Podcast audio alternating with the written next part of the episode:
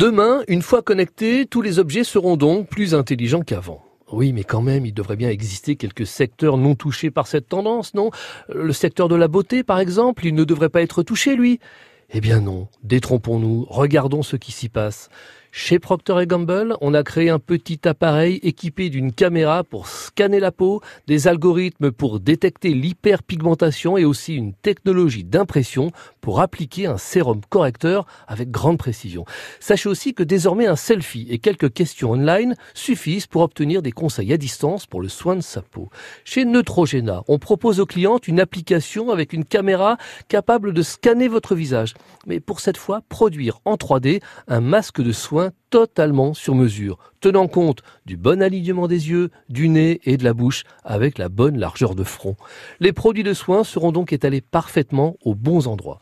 Toujours dans la salle de bain, sachez qu'on a également équipé le traditionnel rasoir à lame d'une barre chauffante qui s'active en moins d'une seconde au contact de la peau pour tout simplement améliorer le confort du rasage. Et ce n'est pas tout. Imaginez que l'intelligence artificielle permettra même à une brosse à dents de dire à son utilisateur s'il se brosse bien ou mal les dents. C'est dit pas de répit. La technologie concerne aussi les produits d'hygiène et de beauté. Les objets deviennent redoutables, mais rassurez-vous, c'est toujours pour notre bien.